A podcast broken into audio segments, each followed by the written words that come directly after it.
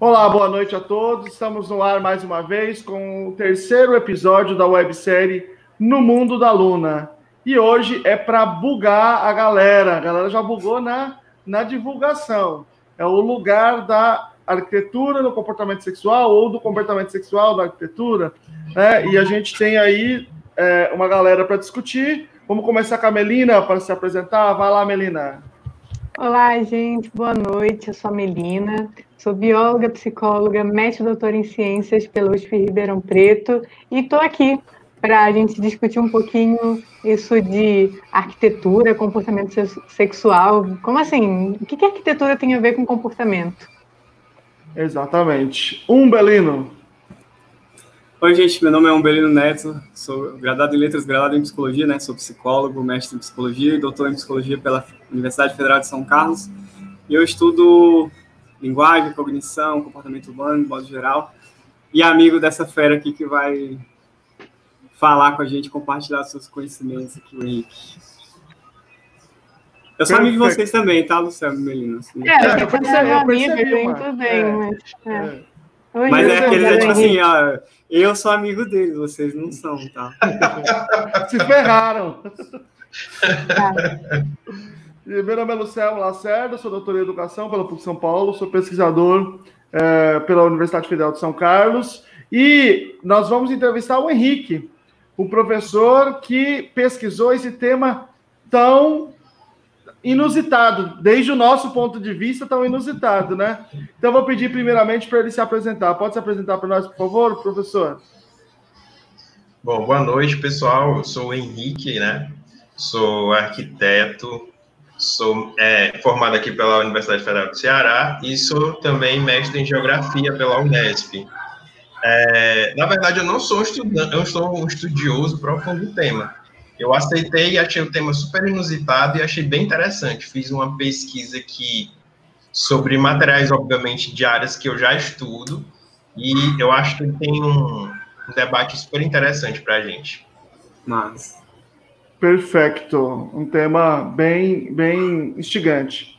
É, a gente sempre tem uma dinâmica que é assim, pessoal, vocês vão comentando aí, a gente faz uma, algumas perguntas básicas aqui, e aí depois a gente é, traz as perguntas de vocês e, a, e faz para o apresentador, tá? Então, boa noite para Giovana Pelissari, para Gisele, Valquíria, Virgínia, Ivan Gutierrez, Yolane, e Olane, Maria, Clarice, Clarice e o pessoal que está chegando aqui já comentou. É, Nossa, é, a galera tá chegando aí. É, então eu quero começar com a pergunta mais básica de todas, Henrique. A pergunta é assim: é, tem alguma relação entre arquitetura e sexo? Porque no senso comum, o sexo parece é, derivado de, de relações é, biológicas, é, biolo simplesmente biológicas, né? E estabelecidas assim, a, a nossa espécie se comporta assim. E a arquitetura parece uma coisa cultural, que não tem nada a ver com isso. Então, a minha a primeira pergunta é assim: qual é o link entre essas coisas? É, foi bem legal essa, essa temática, justamente por isso. A princípio, não tem, né? Parece que não tem. Mas a gente parar para pensar, a arquitetura também é super comportamental, né? Porque a arquitetura vai tratar exatamente de como é que o ser humano ele altera, ele mexe no ambiente para se adaptar às suas, às suas necessidades, às suas vontades, seus anseios, né? E, obviamente, o ambiente também influi nas questões sexuais, né? E quando você muda o ambiente também, uma série de valores você está também empregando nessas transformações. Quando a gente fala em arquitetura, a gente está falando de, na verdade, transformações ambientais pelo, pelo pelas questões que a sociedade tem como importantes para interferir no ambiente. E, obviamente, que as questões sexuais vão aparecer aí também, né? Porque elas também fazem parte do mundo de conhecimentos e de questões que envolvem o ser humano. Todo mundo transa, né? Ou é fruto de uma transa, então. Não, não é mundo que transa, não. É, calma aí, Umbelino, Umbelino. Calma aí, Umbelino. É. Mas antes, antes disso, o que, o que eu queria chamar a atenção, que eu fiquei assim, tipo, nossa, não acredito que eu nunca pensei nisso, é, tipo, é claro que a arquitetura tem tudo a ver com comportamento, porque a gente, ainda mais assim, me senti tão besta, gente, porque olha, veja só, nós somos comportamentalistas. Tipo, a gente olha para onde a acusação que a gente sempre, sempre sofre é que nós somos ambientalistas demais. E como é que a gente não vê essa, essa relação que agora está quase óbvia, né? Tipo, não só pelo, pelo que o Henrique falou agora, mas desde o tema da, da desde que a gente começou a discutir esse tema, né? Tipo, é claro, a gente vai mexer no ambiente. E se a gente trabalha com a interação organismo-ambiente, então dá para a gente pensar um monte de, de coisa por aí, né? Assim, de, da arquitetura ser bastante. Eu acho, eu achei muito interessante quando eu estava pensando o tema com, com o Henrique e ele foi me falando assim sobre o, o que é arquitetura.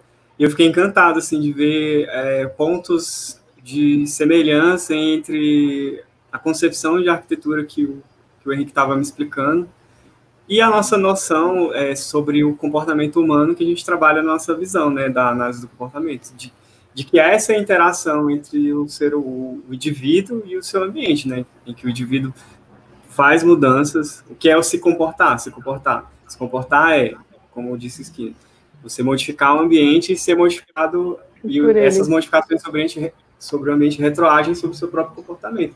E, arquitetura, então, e aí a arquitetura, né? Travou. Então, a minha você travou, o, o, o Belino, não deu para ver o final. Ah, perdão. Não, então eu só eu só estava colocando, então acho que a arquitetura tem, tem, tem muito a ver com isso, né? Então, mas aí já, já no sentido dessa sua, dessa sua, dessa sua reflexão, eu pergunto para o Henrique: as pessoas é, transam a depender da maneira que a arquitetura da, do, a arquitetura em que elas estão, ou elas fazem a sua, a sua arquitetura para atender ao comportamento sexual tal como ele é? Bom, tem, pode ser as duas coisas, né? E pode ser até o seguinte: a arquitetura pode empatar a transa também. Que a gente, se a gente for olhar muito a história da humanidade, e se a gente for ver a história da arquitetura, a arquitetura também tem muito isso, né? A interferência do ambiente, na, quando a gente fala de arquitetura, mas é bom também deixar claro que não só a arquitetura interfere no ambiente, né? Tem outras ciências que estudam isso, é, tem outras formas de intervenção no ambiente. Você pode falar no paisagismo, né? Você pode que, que são áreas conectadas com a arquitetura, é, o planejamento em geral, ele trabalha as mudanças do ambiente e ela vai essa intervenção no ambiente, ela vai carregar os valores que a sociedade tem. E a gente sabe que a nossa sociedade às vezes tem valores assim muito é, de duplo, de, de, mão dupla em relação ao sexo. Às vezes não é só a é você promover a relação sexual ou valorizar as questões sexuais, mas muitas vezes também a sociedade trata de reprimir as questões sexuais através do ambiente, né? Também não colocando aqui essa relação direta de como se o ambiente fosse o determinante para isso. As relações sexuais vão acontecer em diversos ambientes, né? É, e aí a história vai mostrar várias situações onde as pessoas vão criar situações para ou escapar dos controles que o ambiente produz, né? Ou propor novas soluções ambientais que favoreçam as questões que são que estão em voga naquele momento da história. Tipo, tipo o quê? Você falou de valores, eu já pensei assim, é, certamente a arquitetura é machista, certamente Sim. a arquitetura é homofóbica, enfim, mas você, tipo, dá, dá um exemplo pra gente desse contexto aí que você trouxe, ah, estu... Então, assim, olhar, eu estava eu tava, na pesquisa eu estava olhando, assim, umas coisas bem interessantes da bibliografia, é que a gente, em arquitetura, tem um livro que a gente lê que é muito legal, acho que vários colegas da arquitetura leem, que é o livro A, a Cidade na História, do Lewis Mumford, né, e ele começa a história das cidades falando sobre as formas que compõem a cidade, as formas que compõem a arquitetura da cidade. E ele faz uma conexão disso com as questões naturais, né, com, as, com os animais e com as formas também do gênero masculino e do gênero feminino. Ele vai falar, vai falar que essas formas vão aparecer em vários elementos da arquitetura, né? É como se a arquitetura ela se alimentasse disso para fazer uma imitação e essa imitação ela ela é, compõe o ambiente. A gente às vezes não se dá conta, mas elas estão aí, as várias referências. É, ele vai falar muito da torre, né, como se fosse um elemento fálico. Ele vai falar das questões circulares, né, das edificações dos espaços circulares, lembrando o acolhimento e o lado feminino. É, mas além disso também a arquitetura ela dita muitas vezes ou ela tenta organizar o espaço para que as atividades humanas aconteçam. E aí eu tento, é como se eu tentasse criar, através da arquitetura, ou do paisagismo, ou do planejamento, um envelope para as relações sociais. Né? Então, a gente não pode desconectar a arquitetura das relações, das relações sociais em geral. Né? Então, se eu tenho uma relação, um tipo de relação, um tipo de processo da sociedade, ela vai se dar melhor numa espécie de envelope físico, espacial, que envolve ela. Né? E aí a arquitetura vai tratar disso. Por exemplo, numa casa, quando eu faço uma casa, a disposição dos cômodos, ela pode favorecer ou não a intimidade das pessoas, certo? Quando eu penso também na organização da cidade, tem, tem cidades com áreas que são é, mais remotas, mais é, são áreas que também favorecem ao contato entre, entre as pessoas ou desfavorecem esse contato, né? Se a gente for olhar também a história da cidade como um todo, a gente vai ver que ao longo do tempo vários pontos da cidade se prestam a esses papéis da, da dos espaços voltados para a atividade sexual, né? A parte das zonas dos bordéis, né? As, os distritos de prostituição, né? Áreas às vezes mais abandonadas da cidade ou áreas que em momentos do dia estão mais abandonadas e favorecem as questões, né? Tem vários espaços que se prestam a esses papéis. E aí depende muito mais das relações que as pessoas estabelecem, né? Da cultura que as pessoas constroem em torno desses espaços e envolve também uma relação com a arquitetura, digamos assim, acadêmica, com a produção que é, que é realizada através do, dos meios oficiais de desenho, de produção dos espaços. Né? Pode, então, eu posso pensar desde a escala da casa, do ambiente interno, mas eu posso também pensar na escala da cidade. Né? Eu estava conversando com o Belino, ele estava comentando, poxa, mas é, os motéis, eles ficam todos no entorno da cidade, morei numa cidade onde os motéis ficavam todos na, na periferia, na saída da cidade, né? Mas a gente olha para Fortaleza e a gente não vê bem isso, né? A gente vê que tem motéis tanto na borda da cidade como na, na área mais central. Inclusive, o centro da cidade de Fortaleza tem vários motéis, né? Então, é, essa estrutura espacial, ela, ela é um reflexo dessas relações, e ela se reflete em várias escalas do espaço que a gente tem, né?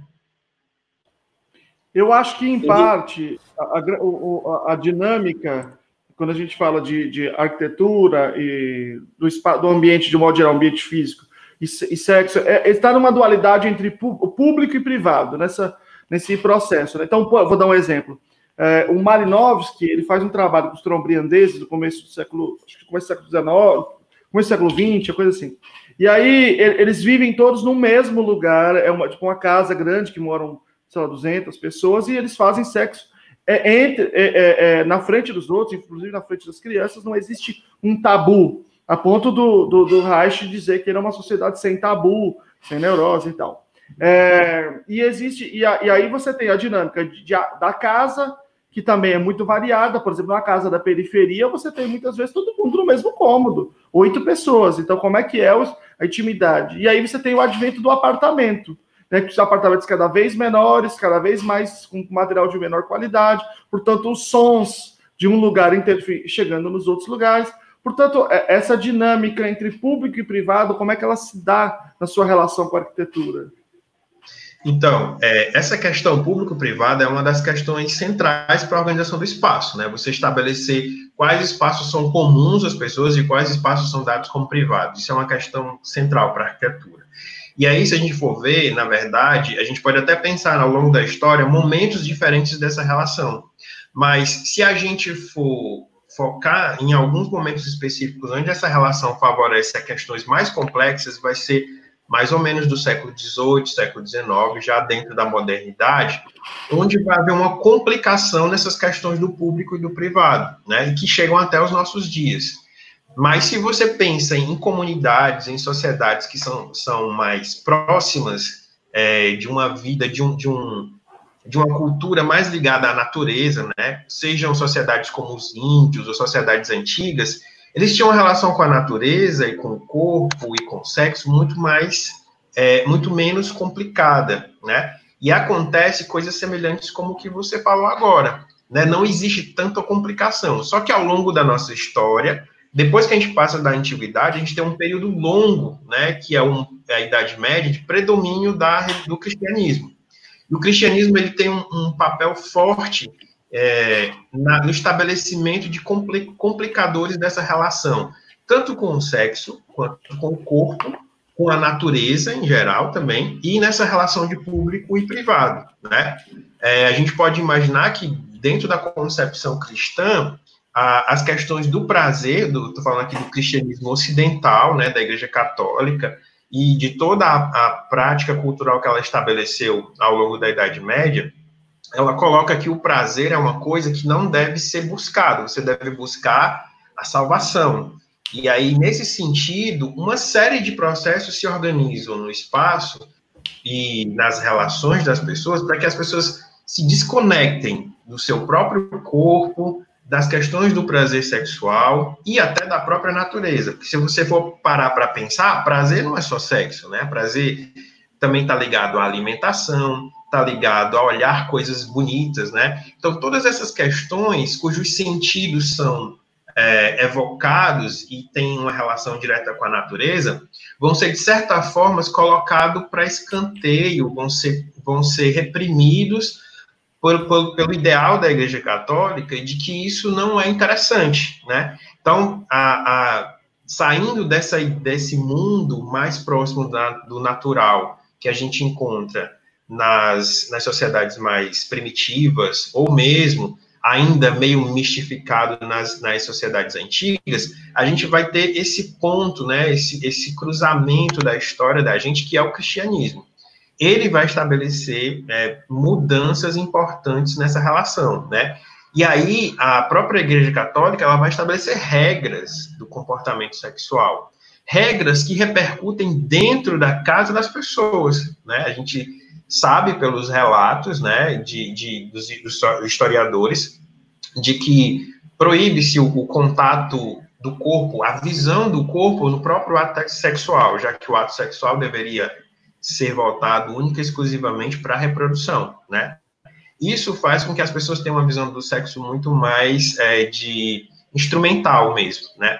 É, é uma, é uma tentativa, um, um força, um, uma, uma certa imposição que a Igreja Católica estabeleceu e que vai modificar muito das estruturas da, da própria casa, né? Estava vendo, vendo as coisas para aqui para a live, eu estava vendo de, um, de, uma historiadora, ela contando que no Brasil colônia, por exemplo, nos primeiros anos da colônia, né, a gente tinha a seguinte situação: as casas coloniais, como é que elas eram? Elas eram feitas de taipa, né? Como é que é uma casa de taipa? Talvez nem todo mundo tenha, tenha essa, essa conexão, já tenha visto, presenciado, mas a casa de taipa é uma casa de barro e madeira, né?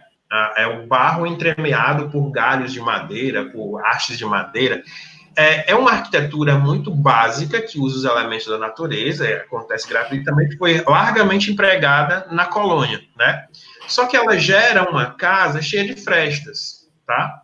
Também nesse período colonial, a gente não tem uma, uma tecnologia tão complexa para garantir, por exemplo, que as portas fiquem inteiramente fechadas, né? Então, não existia, de fato, no período colonial, uma privacidade nos espaços, nos espaços construídos. E o que, que eles falam, né, dos registros? Que muitas vezes é que a relação sexual não acontecia dentro de casa. As pessoas saíam pro, pro mato para ter uma relação sexual em paz, digamos assim, né? Porque nesse caso a própria estrutura da arquitetura ela não favorecia essa, digamos, essa essa intimidade, né? E aí depois com o tempo, né? A, obviamente, a estrutura física da, das construções vai melhorando, mas, paralelo a isso, a igreja se torna muito presente na colônia, através, inclusive, da Inquisição, onde ela começa a inserir uma série de ditames, através do, dos sacerdotes, de como as pessoas devem praticar o sexo. Então, eles tentam, a todo custo, retirar do sexo né, a questão do prazer. Né? Então, não é para observar o corpo, tem posições que não são permitidas. Então, o sexo ele volta para dentro de casa, tá? Mas é uma casa, agora com intimidade, porque a, a qualidade do material é melhor, só que é um sexo muito é, regulamentado, né? É um sexo governado por regras. Totalmente. Totalmente, né? E aí isso mostra, por exemplo. Henrique, coisa... Henrique, isso foi uma piada de behaviorista, que a gente ah, tem um tá. comportamento governado por regras, que é esse bem com instrução, e foi bem o que você descreveu. Pois é, a igreja se bastante para isso. Mas continue, por favor. Eu interrompi então, o Henrique, né? Não, tranquilo, tranquilo. Deixa eu ver. Ah, vai, fala então. Pois é, eu estava lembrando disso, né? Que se a gente for parar para pensar, a gente imediatamente liga na nossa cabeça, pela nossa convivência contemporânea, de que a casa é o lugar da intimidade, mas nem sempre, né? Porque a gente, se a gente for parar para olhar, durante muito tempo, esses ditames sociais, eles, eles invadiam o ambiente privado a ponto de regular essas atividades, né? De colocar ideias de, de, punição na cabeça das pessoas, né? Então havia, inclusive havia manuais, manuais onde os, os sacerdotes aprendiam como na confissão extrair informações de como eram as práticas sexuais dos, é, dos crentes, né? Dos fiéis. E a partir dessa, dessa informação, ele criava uma série de punições, de penitências, né? Então, o sexo é forçado, né, para esse lugar do não prazer, né?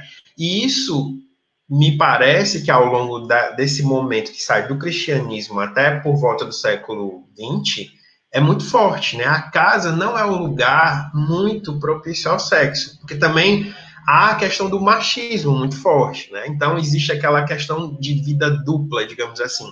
A casa é o local da família, o local dos valores de dos valores religiosos. Então, eu tenho um comportamento dentro de casa, Porém, na rua, sendo eu homem, né, eu vou ter outras práticas, e aí vão surgir outros espaços para fazer essa dualidade, né? Esse duplo papel hipócrita, óbvio, né? Mas que, é, digamos assim, o arranjo que a sociedade produziu para ter prazer e, ao mesmo tempo, cumprir os ditames que a sociedade estabelece, né?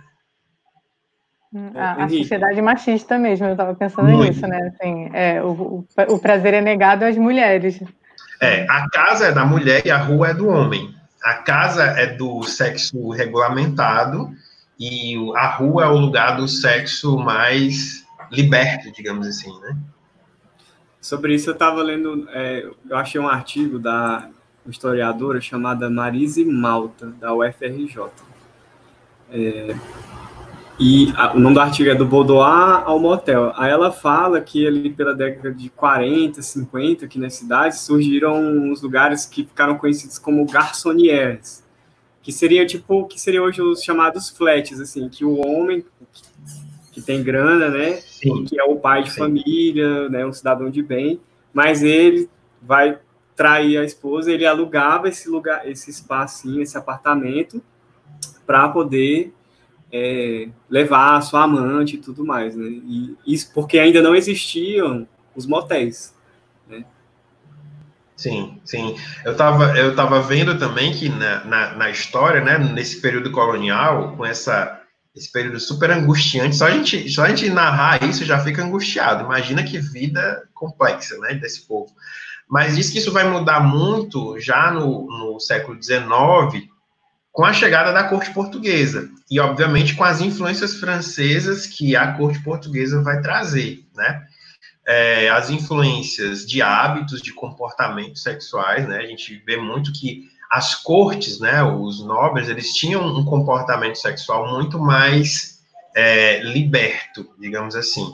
Então a gente também vê aí uma óbvia relação entre sexo e poder, né? Não é uma, isso não é por acaso. Então as pessoas é, consegue, com mais poder, obviamente, elas vão conseguir ter as suas realizações sexuais com maior qualidade. Falando até da a Carlota Joaquina, que veio para o Brasil, mas que ela tinha vários amantes, né? Ela era uma, era uma mulher numa sociedade machista, mas ela consegui, conseguia se realizar sexualmente pelas suas aventuras e as suas peripécias, né? É muito falado também as questões do o próprio Dom Pedro I, como ele se comportava, né? as questões de como ele agia na colônia, de ter várias amantes, né? Falam de tinha pelo menos 69 filhos não não registrados, filhos bastardos, né, digamos assim, mostrando que ele tinha um comportamento sexual muito libertino, né? muito livre, até para não entrar nessa linha. Mas aí no século XIX há essa mudança, né? E aí começam, há esse comportamento da corte que meio que repercute, uh, e também existe, né? A gente não pode esquecer, existe a relação com a escravidão no Brasil. Ainda existe esse, esse, essa marca na nossa história que é muito forte, a escravidão do, dos africanos. E como que eles também eram usados para para resolver as questões sexuais dos seus donos, né, ao longo da própria colônia, mas também depois, né, a gente vai ver a perpetuação na planta da casa, né, aquele fragmento que até hoje não saiu das plantas dentro dos apartamentos, né, que é o da dependência de empregada, um resquício lá da, da senzala, né, então, o século XIX ele vai misturar essas coisas, né? Esse passado, esse, esse, passado presente, né? Que é, que é a questão das relações de poder nos espaços e essas divisões, e também vai trazer essas inovações com as influências europeias. E aí, nesse momento é que começa a se inserir os bordéis, né? Os bordéis são espaços que se estabelecem como uma prática é, de influência francesa. Tanto o nome bordel, o nome cabaré também são nomes que remetem a essa influência francesa. E aí são uma inovação para a época. Tem, tem várias inovações que o século XIX vai trazer nesse sentido. Além dessa inovação espacial, desse lugar específico, né, que traz um, uma novidade para o sexo, é, ele vai trazer várias, vários apetrechos, digamos assim, né? Vai ser inventada a lingerie, é, as práticas higiênicas vão se tornar mais difundidas, que se fala muito que o sexo também era uma relação quase que é, quase que é, unicamente biológica, porque fala-se muito que a, higiene era péssima, né, no período colonial, e aí isso favorecia que o corpo tivesse várias, é, vários não atrativos, digamos assim. A invenção da pasta de dente da escova foi fantástica para a questão do sexo também. Tomar é, banho, né, por exemplo. É, tomar banho. Imagina. Então, o Leonardo fez uma consideração aqui, ele falou, se ampliarmos o sexo para as relações para além da penetração e do nu, talvez o espaço público seja propício para esse ato. Limites estão no nosso conceito. Será... É, fazer, eu quero fazer um comentário em torno dessa, dessa pergunta dele, que tem a ver com, por exemplo, alguns lugares do Oriente Médio, que você não pode beijar em público. Beijar, Sim. ou tocar, ou pegar na mão, são atos privados e de dentro do lar. Então, o próprio conceito do que, que é do que, que é o sexo é um conceito também estabelecido culturalmente. É, né? é, é acho que do que, que é sexo, estava pensando assim, o sexo como, como estupro também, assim, do tipo, porque resolver, é, é, o Henrique falou assim, ah, a, a, as, ao longo da nossa história, né, a senzala e a Casa Grande foram convivendo ali, e a gente tem um resto, um, uma marca histórica disso no quartinho de empregada, que é, que, que, que é até hoje um lugar de muito estupro. E, e o estupro não pode ser público, né? Porque nesse, nesse contexto todo, né, no, é, o, o, todo mundo sabe que, que é um crime e não, e não fica, não fica né, mais do que um tabu, né? Alguém está sendo Sim. agredido ali, isso não fica público. Isso protege o agressor, né? Esse, esse lugar privado, né? O privado não é só para o prazer, mas é para proteção também. Inclusive, grande, é, é, isso que o Henrique está descrevendo, muito disso está no, no, no, Casa Grande Senzala, né? Está na obra do Gilberto Freire, de modo geral, foi quem melhor é, trabalhou esses aspectos, né? E, e a grande acusação para ele foi justamente normalizar e, e, discutir essas relações de violência sexual como se fossem tudo bem, como se fosse uma relação que, que, que, é, que, que em que fosse presumível que aquele indivíduo tivesse nesse papel. Então, essa, essa é uma, uma, uma questão importante, inclusive, para a própria discussão uh, desse, desse contexto histórico. A gente, e a gente ainda normaliza a, a dependência de empregado até hoje na nossa sociedade, né? A gente ainda normaliza que, ah, eu falo porque os meus colegas que tiveram experiências fora do Brasil, de projeto, de trabalho, de estudo, é, falam sempre da escandalização que os estrangeiros têm quando um, um, arquiteto brasileiro faz um projeto onde ele desenha a porta de empregada e o acesso de empregados. Eles ficam escandalizados com isso. A gente, a gente normalizou tudo isso. Então, não, não foi só o Gilberto Freire, a gente ainda normaliza todas essas questões. O que que faz né, uma pessoa acreditar que a outra é tão inferior a ponto de que ela não pode dividir o mesmo acesso, né? Ou que ela não tem direito de dormir na própria casa, ou que ela pode ser estuprada, né? Dentro da, dentro da casa do seu patrão. Então, a sociedade inteira, ela, ela normaliza muito isso, né? É importante vocês terem colocado isso. A gente realmente, quando eu falei nesse sentido, não foi no sentido de normalizar, mas é porque, de fato, a senzala teve que dar conta, né? de toda essa repressão que a igreja que a igreja impôs sobre a sociedade e isso vai repercutir diretamente nos mais fracos, né? Isso, isso, isso vai gerar um sofrimento ainda maior nos mais fracos. Mas aí falando da, da pergunta do é, Leonardo. do Leonardo, né? Ele estava ele tava falando sobre a questão do espaço público, de fato. Só que a gente tem que pensar assim que a, até a ideia de, de, de ele, ele pediu para a gente ampliar as questões de sexo, né? De, de não ficar só apenas no nu e no ato em si, né? Mas nas carícias, nos comportamentos, né, que demonstram afeto, alguma coisa desse tipo, incluindo isso.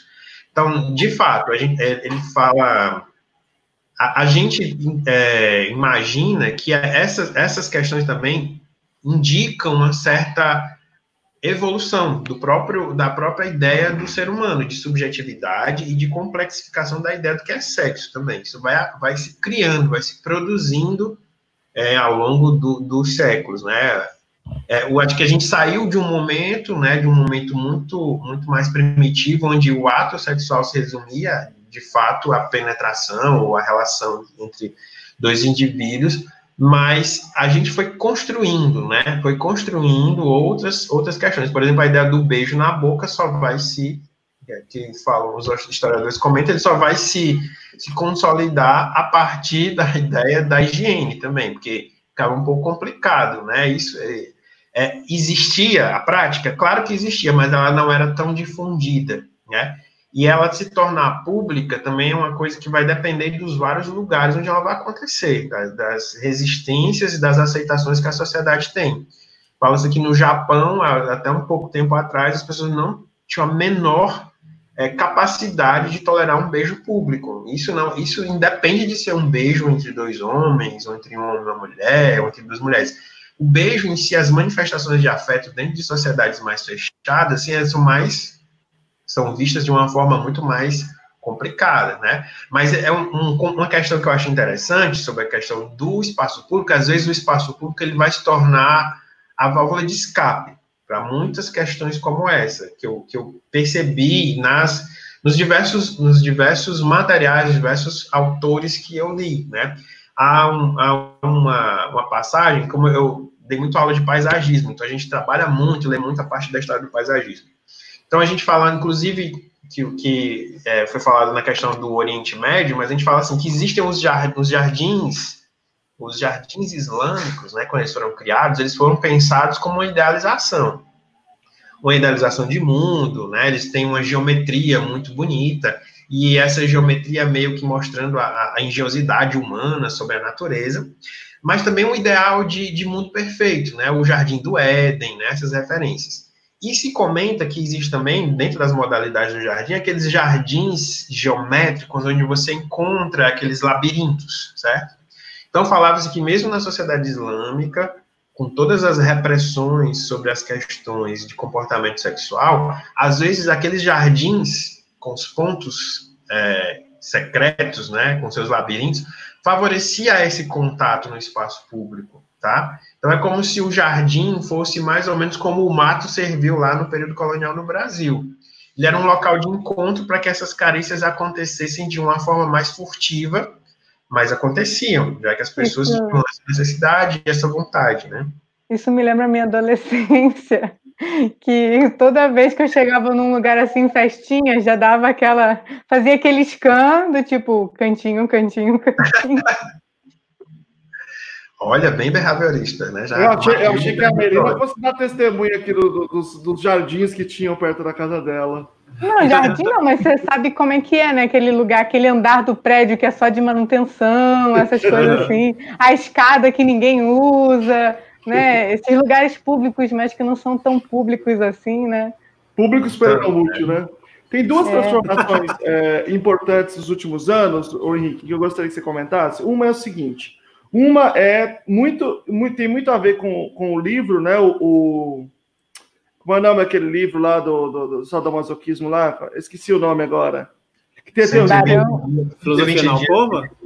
Não, que filosofia na Alcova? Marquês de Sade? Marquês de Sade. Não, o livro que ficou popular, que todo mundo leu. 50 tons de cinza. 50 tons de cinza, é isso. Ah. É, a Inglaterra, ah. Quando saiu isso aí. Aqui é gente muito eloquente, né? Marquês é. de Sade. Né? É, só na cultura aqui.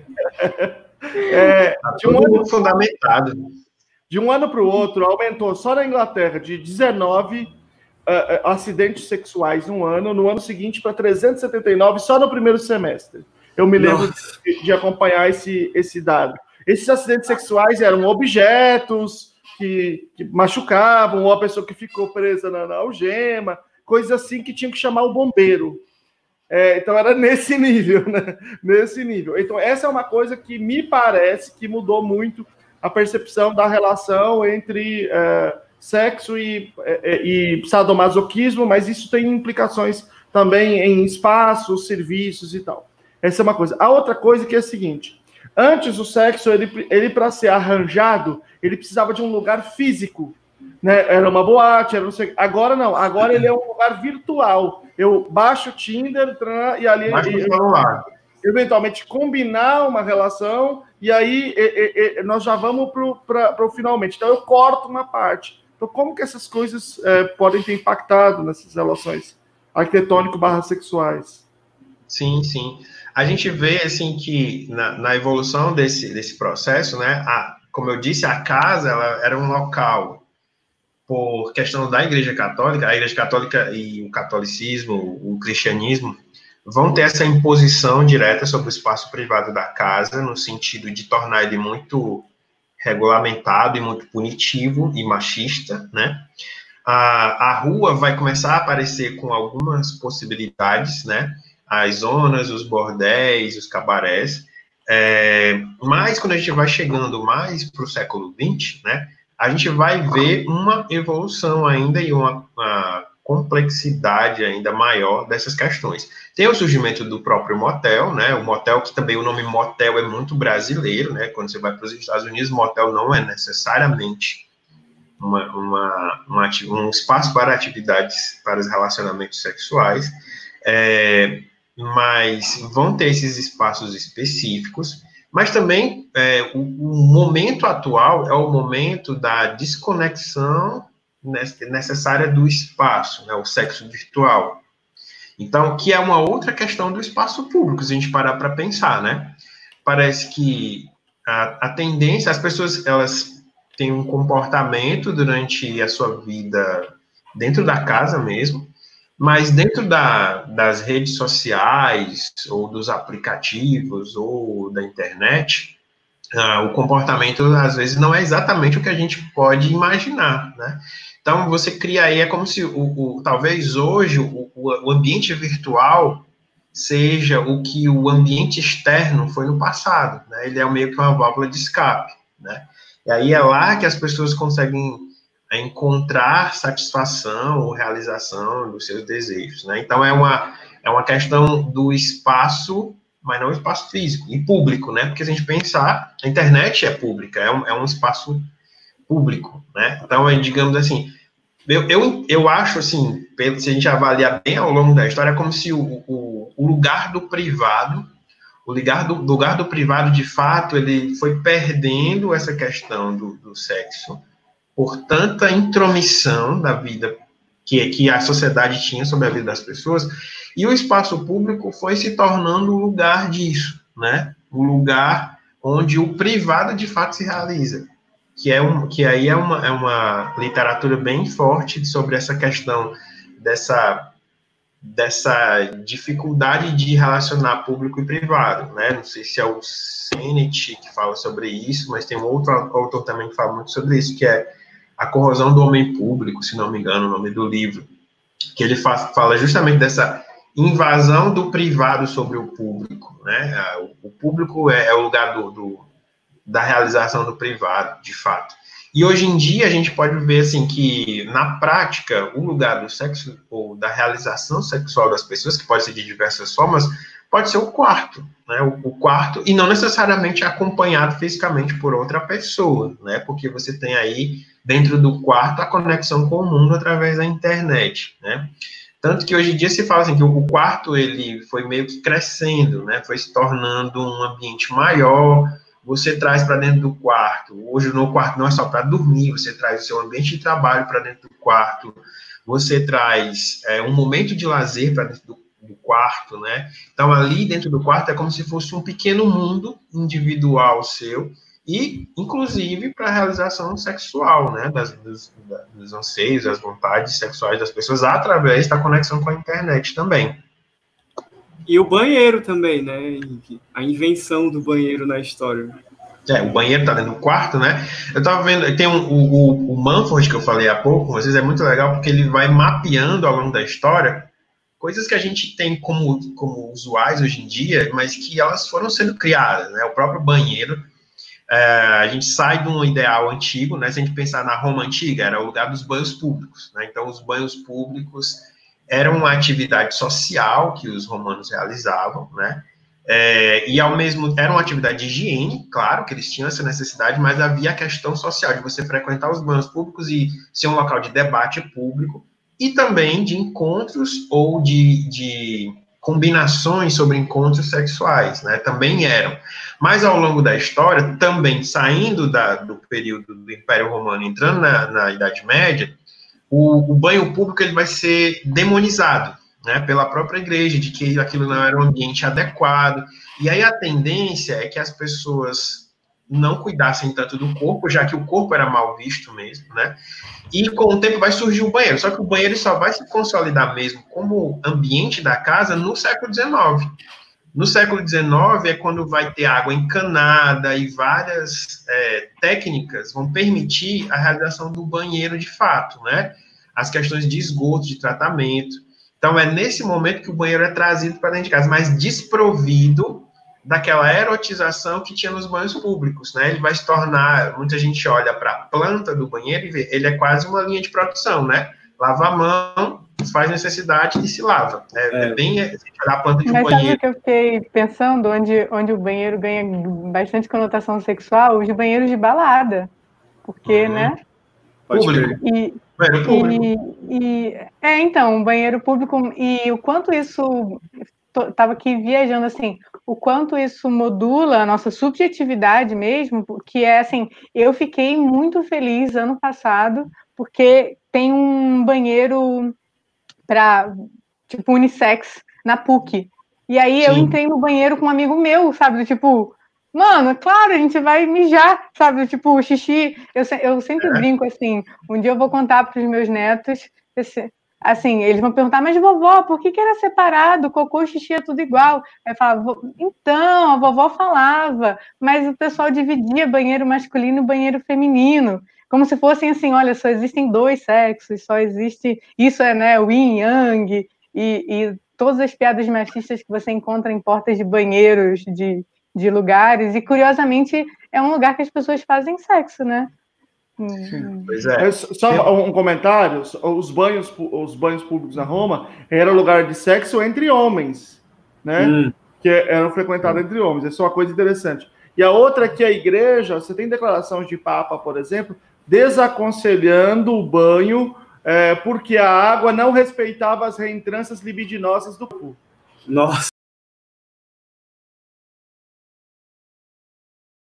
Estado do conhecimento, né? Porque acreditava-se que atos de higiene eram atos superstici supersticiosos e estavam relacionados a hábitos infiéis, sobretudo dos árabes. Então, é, não se sabia da existência de micróbios, nada disso. Então, de um modo geral, as pessoas jogavam as necessidades pela janela. Eles falavam, lá vai, lá vai, lá vai. Falava três vezes e jogava pela janela. Então, tinha lugar é, que era extremamente sujo. Né? Então, você tem várias epidemias, opção de coisas. E o estado do conhecimento na época era de absolutamente desconhecimento de tudo isso. Eu, essa discussão de vocês estava me lembrando aquele livro do, do professor Emmanuel Torinho, né, o livro Subjetividade e Relações Comportamentais. Ele faz um percurso histórico também de como a, a nossa noção de subjetividade, de ser si mesmo e de ter essa experiência de privacidade aqui de, do pensar e do sentir como algo meu, né, que é diferente do, da sua experiência subjetiva, isso foi construído historicamente, né? E ele vai apontando várias condições históricas e ambientais que foram promovendo isso. E uma delas é, é essa, né? Essas práticas da igreja, as práticas confessionais. E eu fiquei pensando muito é, como que a arquitetura influenciou nisso também, né? Com a, a instituição do quarto, a instituição do banheiro como um espaço onde você está sozinho e você pode pensar sozinho, né? Pode meditar, mas ter fazer coisas que o outro não vai ver e que só você experiencia. Como Pensar e meditar parece tudo metáfora para fazer cocô. então. Eu estava pensando nisso, mas. O banheiro marcado aí. Mas a masturbação, ela geralmente é feita é. no banheiro, né? Quando você é adolescente, lá aquele banho. O que você faz quando ninguém está olhando? O que você faz ninguém, quando ninguém está olhando, né? Eu ia Aquela dizer isso. Adole... Meninos adolescentes discordam dessa definição. É legal essa história do quarto, Umbelino, porque quem inventou o quarto foi a Igreja Católica, o quarto individual. Né?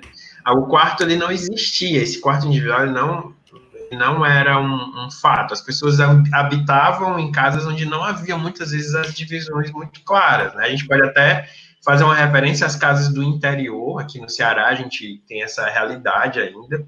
Então, muitas casas do interior você passa de um quarto para o outro, não tem nem corredor, né? E isso aí é um resquício ainda disso. Fala-se também, por exemplo, o, é, essa ideia de público e privado, ela não existia muito, muito bem dividida nesses espaços. Por exemplo, o palácio lá do Luís XIV se comenta, né, que o, ele, ele não tinha corredor, então eu passava de um quarto a outro. Na França, né? até na França, né, e atravessava sem passar por um corredor. Então ia devassando tudo que acontecia em cada quarto. Não tinha, não tinha essa separação. Fala que o rei recebia as pessoas no troninho às vezes, né, na cama. Né, então ele estava lá fazendo suas necessidades no seu ambiente privado, né, mas fazendo, despachando, né, fazendo as atividades públicas. A ideia de quarto individual, ela deriva da cela do monge, né? Os monastérios foi que criaram pela primeira vez esse ambiente isolado, onde o, o indivíduo vai se colocar sozinho, pensando na vida, rezando para Deus, né, ou não, ou fazendo outras coisas. O fato é que essa, essa criação, é como a ação do cristianismo, ela é marcante na nossa sociedade, e às vezes ela é dúbia, né? Às vezes é, ela cria uma situação para poder diminuir essa erotização, as relações com o sexo, mas ela cria caminhos outros, né? Ou as pessoas, a partir daí, constroem seus próprios caminhos. Então, tem isso. Que é meio isso a relação com a arquitetura. Eu acho que, que a gente tem uma, uma dupla concepção da arquitetura, que eu, que eu posso comentar aqui, é que às vezes o arquiteto, ele é como aquele personagem lá do Matrix, eu, eu até comentei com o Belino vocês devem ter visto o Matrix 2, aí tem o arquiteto, né? Tem aquele personagem, o arquiteto. Ele é o grande articulador do ambiente, daquela, daquela grande ilusão que é o mundo, onde ele está lá, tentando desmontar aquela estrutura, né? E o arquiteto é o cara que imagina tudo aquilo, ele constrói aquilo tudo para que as pessoas não se deem conta e elas continuem vivendo aquele mundo de fantasia. Né? Então, é, ele, de certa forma, o arquiteto, nesse sentido, é o arquiteto que serve ao status quo reproduz a lógica dos ambientes e controla mesmo a vida das pessoas, né? Ou, ou faz-se de ferramenta de controle da vida das pessoas. Mas, ao mesmo tempo, a ideia de espaço ela é muito libertadora, porque quando você usa o espaço, você cria alternativas, né? O espaço, ele não... Por mais que as pessoas direcionem os usos do espaço, as, a criatividade no uso pode acontecer das diversas formas. E aí você tem uma outra postura, às vezes, que é o arquiteto que é o arquiteto que não que não reproduz o status quo, mas tenta encontrar maneiras outras, né? Aí serve não ao, aos, como ferramenta para o status quo, mas como, como agente de mudança, né?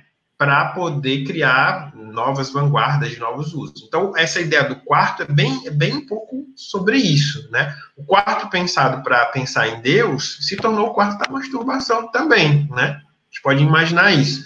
Mas não só isso, ele é, ele é, o, é o digamos assim, o, o, ponto que origina o nosso quarto hoje em dia, né? Estava vendo aqui, esse, eu gosto muito desse livro aqui, ó, se acho que é bem da arquitetura, Fica a dica aí para vocês. Ele é um pouquinho, né? Mas é o, uma linguagem de padrões do Christopher Alexander. Ele é um livro da década de 70, onde ele vai fazer um posicionamento contrário ao modernismo, né? Porque o modernismo também é, se consagrou como uma generalização do espaço. O espaço se tornou muito esvaziado de uma série de significados, né?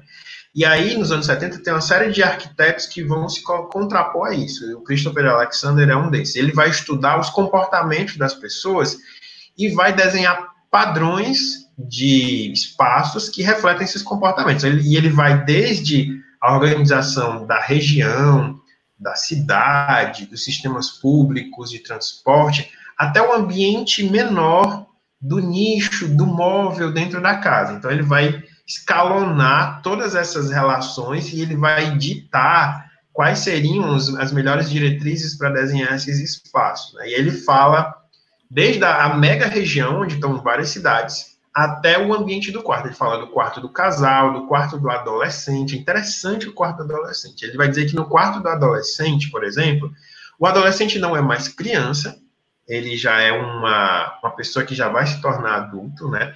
Então, ele, ele sugere que esse quarto ele tenha uma independência da casa, como se fosse, criasse um micromundo para esse adolescente dentro da estrutura da casa. De preferência, até que o volume do quarto se destaque do volume da casa, dando essa ideia de dando essa ideia de, de individualização. Ele sugere, inclusive, que ele tenha uma porta só para ele entrar e sair você ter uma noção de como é o, o nível de, de individualidade que ele está pregando, né? E ele prega muito isso em vários momentos do livro. Ele desenha como, o quarto. Você vê como a noção de privacidade, inclusive de espaço, ela promove ou não, né, a própria noção de privacidade de eu, de eu né, de identidade, de subjetividade, né? E isso é comportamento humano total, né? Total. Nesse livro, ele coloca o. É muito interessante, ele tem os quartos, né? O momento que ele fala dos quartos. O quarto do casal, aí esse, esse momento do quarto do adulto é, que mora sozinho, do adolescente também, fala do idoso, né? E para cada um, ele vai elencar uma série de questões, né? Nessa questão do quarto do casal, é muito interessante que ele diz assim: mesmo que o casal tenha um quarto comum, é preciso que haja espaços individuais para cada um dos cônjuges. Né? Então, ele vai pensar o ambiente do quarto de casal como um ambiente formado por três ambientes. Um ambiente comum, que é o ambiente da cama, que ele vai dizer que ela deve ficar num nicho, né, que é um local de intimidade e, ao mesmo tempo, um local de é, compartilhamento né, da vida. Mas é importante que haja um espaço do indivíduo, né, do, do, do cônjuge, para ele ter atividades dele, né? É, e aí ele diz que é legal também, e, e sempre ele coloca assim, que os quartos é bom que eles estejam conectados com um ambiente maior. Se é um casal, que se for um apartamento de um casal, que esse apartamento se conecte com um ambiente maior, pode ser, por exemplo, um prédio, né? Onde tem um corredor onde possa encontrar com os vizinhos. Ele está sempre preocupado de garantir a individualidade, né? o espaço para eu ser eu, fazer o que eu gosto, né? ter o meu momento, mas muito preocupado que esses espaços não fiquem enclausurados em si, eles sempre se conectem com ambientes coletivos, que é onde a pessoa vai poder sair também do seu mundo e também interagir com os outros. Então, ele sempre vai trabalhar nesses dois polos, né? a individualização a partir do desenho do espaço específico e a conexão desses espaços com os outros, né, para que as pessoas possam interagir também. Tem duas perguntas aqui, dois comentários. É, do Herbert Rocha, está dizendo, no Ceará, a rede permite uma multiutilização dos espaços da casa vernacular, cozinha, sala e dormitório. Então, esse elemento arquitetônico pode fazer, fazer isso. E tem um outro aqui, que eu queria que você comentasse, Melinas, é, também, É, Gisele, importante dizer também que as ah, mulheres sofrem com medo do assédio sexual. Isso influencia nosso comportamento nos ambientes. Evitamos de ir em ruas sem saída, escuras, com muros altos. Sim, sim, e essas coisas ficam naturalizadas. O que eu fiquei muito é muito legal, o que eu achei muito legal dessa live é pensar o quanto a arquitetura naturaliza comportamentos que são do nível cultural, da seleção cultural, né? Do tipo, a gente não aprendeu que o escuro é perigoso, né? Talvez nat naturalmente o escuro seja perigoso por uma ideia de desconhecido, mas o escuro, uma rua escura é perigosa para a gente, não é pelo desconhecido, é, é, pelo perigo real, bem conhecido, né? No nível cultural da, das mulheres. Não sei o que, que o Henrique. É, eu acho que não só o escuro, na verdade, tem várias acepções do escuro, né? A gente pode pensar aí. É, acho que cabe ao arquiteto, na verdade, a entender essas, essas, essas, essas concepções, né, desses elementos simbólicos, conhecer com profundidade, saber utilizar ele de uma forma que seja mais coerente, mais precisa. O escuro pode ser isso do medo, mas também pode ser o local do, do recolhimento, né, do, da, gente, eu tô lembrando aqui da Igreja Católica de novo, porque a gente estuda as igrejas, a Gisele é amiga nossa, a gente conhece, o Belino tá lembrado aí. É, quando eu vi assim, ah, Gisele, nossa, que legal. Então, é, mas é que ela colocou como uma rua escura, sem saída e tal. É, que eu acho que não é só a rua escura que dá medo à mulher, eu acho que a rua em geral, né? Acho que eu converso, as minhas amigas, a, a maioria dos homens não entende isso, mas as mulheres dizem, a partir de tal hora eu não saio mais de casa. Ou tal trecho eu não frequento, porque elas veem nitidamente naquele espaço as possibilidades de serem violentadas ou de sofrerem algum tipo de agressão, né? É, isso está isso tá muito é, é, só estando entendendo especificamente o que, é que uma mulher passa no dia a dia dentro do ambiente público, né? É que a gente pode é, entender de fato por que, que elas fazem isso. Muitos homens dizem, nossa, como você é, limitada ou fazem alguma crítica quando uma mulher fala isso, mas não é, não é pouca coisa, né? E aí a gente, como a, tinha falado agora há pouco, né, como essas coisas são naturalizadas, a gente não, não se lembra a quantidade de estupros que acontecem, a quantidade de formas de violência que a mulher sofre na sociedade e no espaço público, né? É, é uma rua escura, mas às vezes é uma rua clara mesmo, a gente vê, né? A gente, é, todo mundo sabe, no, no, ônibus, às vezes as mulheres são agredidas, né? São agredidas dentro de um transporte público coletivo, cheio de gente, né? Sim, é, o, que, o que é permitido no público, né? Do tipo, como, como sexo ou como agressão, felizmente eu acho que tem, tem mudado. Tipo, né?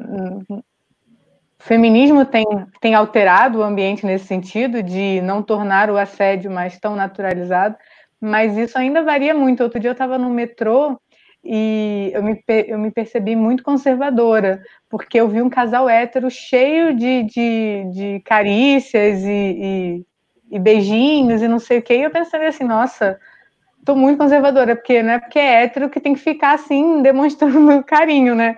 E aí eu comecei a ficar pensando assim, ah, as pessoas se incomodam do... Geralmente, né? Essa fala é muito para para homossexual, ah, eu até aceito, desde que não seja público, né?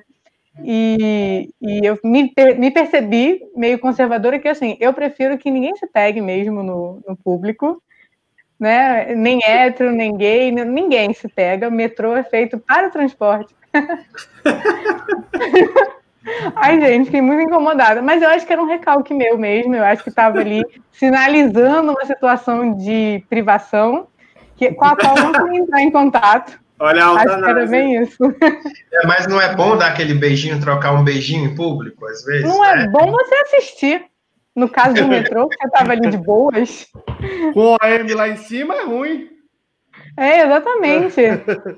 É, tem, uma, tem uma. Eu acho que sobre essa questão. Tem a questão da rede da rua, Herbert falou, mas. É, é, é, é, eu queria e comentar aí... a questão da rede também. Tá, então, é, é só fazer esse comentário aqui, aí passo vocês dois, se vocês comentarem também. O Ivan está dizendo assim: a internet é um lugar público, mas é possível transitar de forma invisível. invisível. Ele é público, mas você pode criar um, um, um avatar e ser e você ser é, é fake.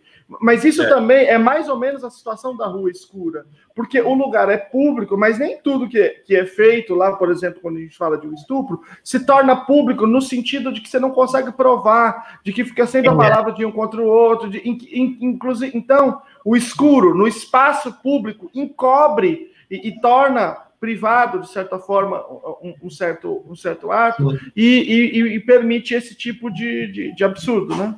É. Quem nunca teve a experiência de morar numa cidade grande e ir para uma cidade pequena? Né? Quando você está numa cidade grande, você tem a noção, a ideia de que você é uma, um aleatório, você não tem uma identidade naquela massa, você meio que caminha sem que as pessoas saibam quem você é.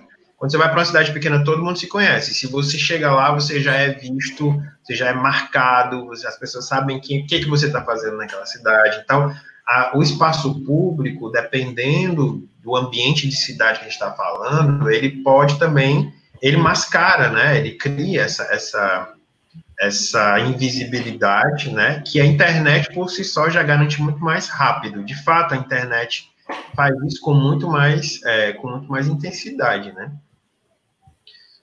E, e a, se você mora na cidade pequena ou não, né? É, é, legal, a história da rede é muito interessante, porque aí tem que lembrar que a rede é o quê? É uma invenção, uma invenção indígena, né? É uma invenção indígena que vem desses, desses dessas Isso, gente, gente, só para ficar bem é, compreensível, a gente está falando da rede de dormir, essa que a gente é. arma no armador. Sabe, da internet para rede, né? Parece que é, é uma coisa só. É. Então, a vida no, no Nordeste, desculpa, Henrique, na, no Nordeste é a coisa mais comum do mundo e só meu comentário rápido é: quando eu fui morar em São Carlos, eu, eu ficava assim, como eu poderia colocar um armador aqui nessa parede? Por que não, que não tem? Então, é uma coisa muito, muito cearense, né? Os, os apartamentos de Fortaleza todos já vêm com, a, com o, o, gancho, né? O armador para colocar rede. Todo, todo apartamento no Ceará já vem com isso. Não tem como não ter. A gente vai para fora, a gente fica meio escandalizado de não ter e tem dificuldade de instalar. Mas, tá, mas e a rede jeito. pode ser usada para o sexo também, viu? Voltando ao tema. Eu estava pensando nisso, Umbelino. Tava falando assim, não, não dá. não, não dá para não dá para ficar em pé, porque enfim, teria que trabalhar no circo, né, para tipo. O balanço até ajuda. É, então, é outra configuração. Momento de depoimentos, momento de testemunho. É, é, é, eu, eu, sou Mas... carioca, não, não tem tanta rede assim. Tudo bem. Mas aí que o Herbert estava comentando, assim, que realmente a rede é um, é um fator de, é, digamos assim, de flexibilidade dos espaços, né? E essa flexibilidade dos espaços, se a gente olhar, está na casa do. A gente tem que retornar isso, né? Que nem todas as pessoas vivem nos mesmos padrões de casa, né? A gente pode estar tá falando muito no ideal burguês, da casa bonitinha, com um quartinho separado para cada indivíduo, mas isso não é a realidade de muita gente. A gente pode ir numa favela, pode ir para um cortiço, alguma coisa desse tipo, uma kitnet, onde não existe a separação dos espaços, né? Então você tem uma sala, que é sala, cozinha e quarto né? Tá tudo ao mesmo tempo acontecendo ali.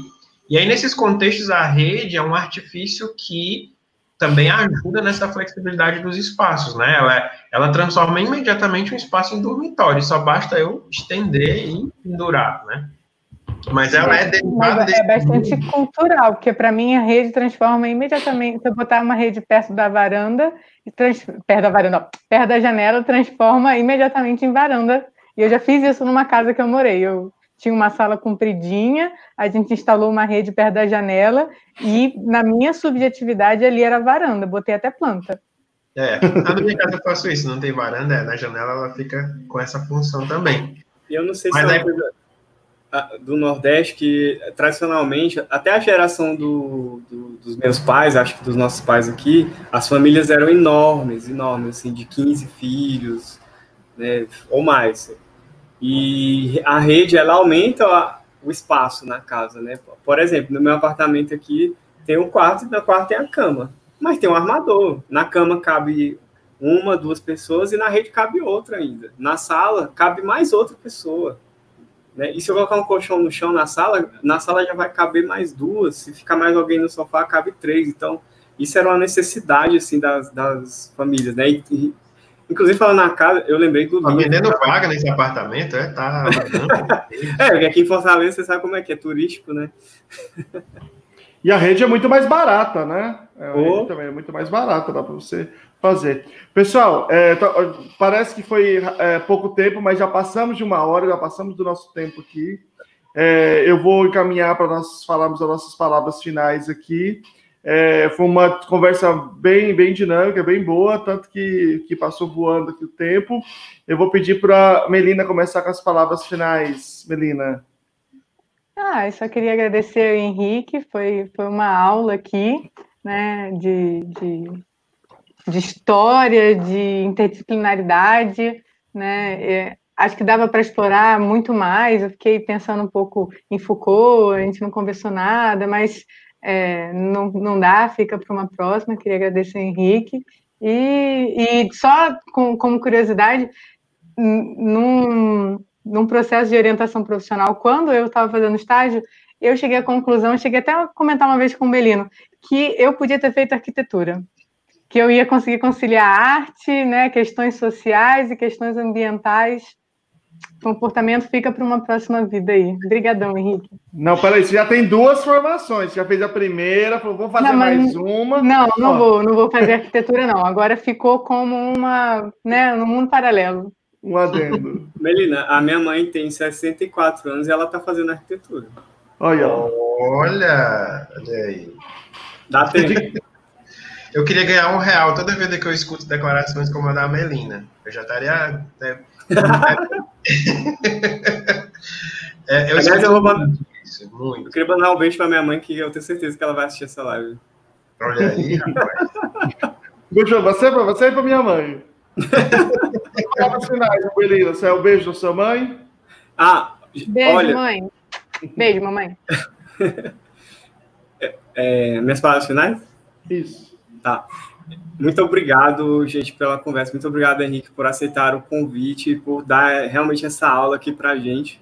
E é um tema que eu, eu queria chamar de novo o Henrique, se possível, outras pessoas, ou, colegas, porque dá para a gente discutir também relações entre a arquitetura e o comportamento é, de engajamento político, sabe? Eu estava me lembrando do, do Niemeyer, do, no documentário dele, sobre ele, né? Chama, chama A Vida é um Sopro, o nome do é documentário. E ele fala de como o planejamento do espaço público ele, ele pode ser usado para aumentar o engajamento político ou diminuir. Então, isso é, só, isso é um tema em si que a gente poderia discutir aí. Viu, Luciano? Tem um livro que todo, todo, todo, geógrafo conhece, que é A Geografia Serve, em primeiro lugar, para fazer a guerra. É um livro clássico, assim, a gente sempre lê na faculdade, é, e que eu fiz História e Geografia, né? É, e, a, e esse livro é um livro básico que ele vai discutir, é mais ou menos o, o livro do Holland, né? Se, se os princípios... James Holland. É, é, exatamente, é mais ou menos aquela discussão. E aí ele vai discutir não só a geografia, como a gente pensa a geografia física, mas ele vai discutir os aspectos urbanísticos todos e como que eles se relacionam à, à, à prática política, de engajamento, de militância. Eu acho realmente que é um tema muito legal mesmo e dá para a gente avançar. E aí entra muito Foucault, né? entra muito a discussão do panóptico, enfim, Isso. eu acho que é um tema, um super tema. É, deixa eu agradecer ao Henrique e passar as palavras finais para ele. Henrique, muito obrigado, valeu mesmo pela discussão. É, nós estamos é, fazendo um esforço aqui na, na, na, na série de fazer, de, de, debater vários temas diferentes, né, de buscar é, conexões com outros campos e, e sair, é, discutir para além do behaviorismo, discutir behaviorismo que nós somos, é, mas ir além de dialogar com outras pessoas, e foi super legal conversar com você. Muito obrigado, eu passo para você as palavras finais. Ah, muito obrigado. Eu que agradeço. Eu acho assim que a, a gente tem que fazer as caixinhas conversarem, né? Não tem que ficar sempre só na nossa área. Eu acho que a arquitetura é muito fechada e eu acho que esses, esses diálogos eles ampliam, né, a visão da gente. Acho que a gente aprende muito é, é, muito legal ouvir as perguntas e, e, tentar entender as questões, encontrar os pontos em comum, né? Esse convite foi muito legal, fiquei muito feliz. Obrigado. E obrigado a todos que assistiram. Um grande abraço e a gente volta daqui 15 dias. Já já a gente. É, é, já vamos anunciar aqui o tema, não está fechado aí do título, né? O tema não está fechado, né? É, é tá. Não, não, é, então... É, vamos fazer o suspense. Então, daqui Santo 15 Antônio, mas, mas já, o dia está marcado. O dia é, é Santo Antônio aí, ó. É dia de Santo Antônio, aí é. a gente vai discutir alguma coisa que tem a ver com isso, ó. Fica a dica. É, fica, hashtag fica a dica, dia 13, né, de junho. Então tá bom. Tchau para vocês, um grande Tchau, abraço. Gente. Tchau.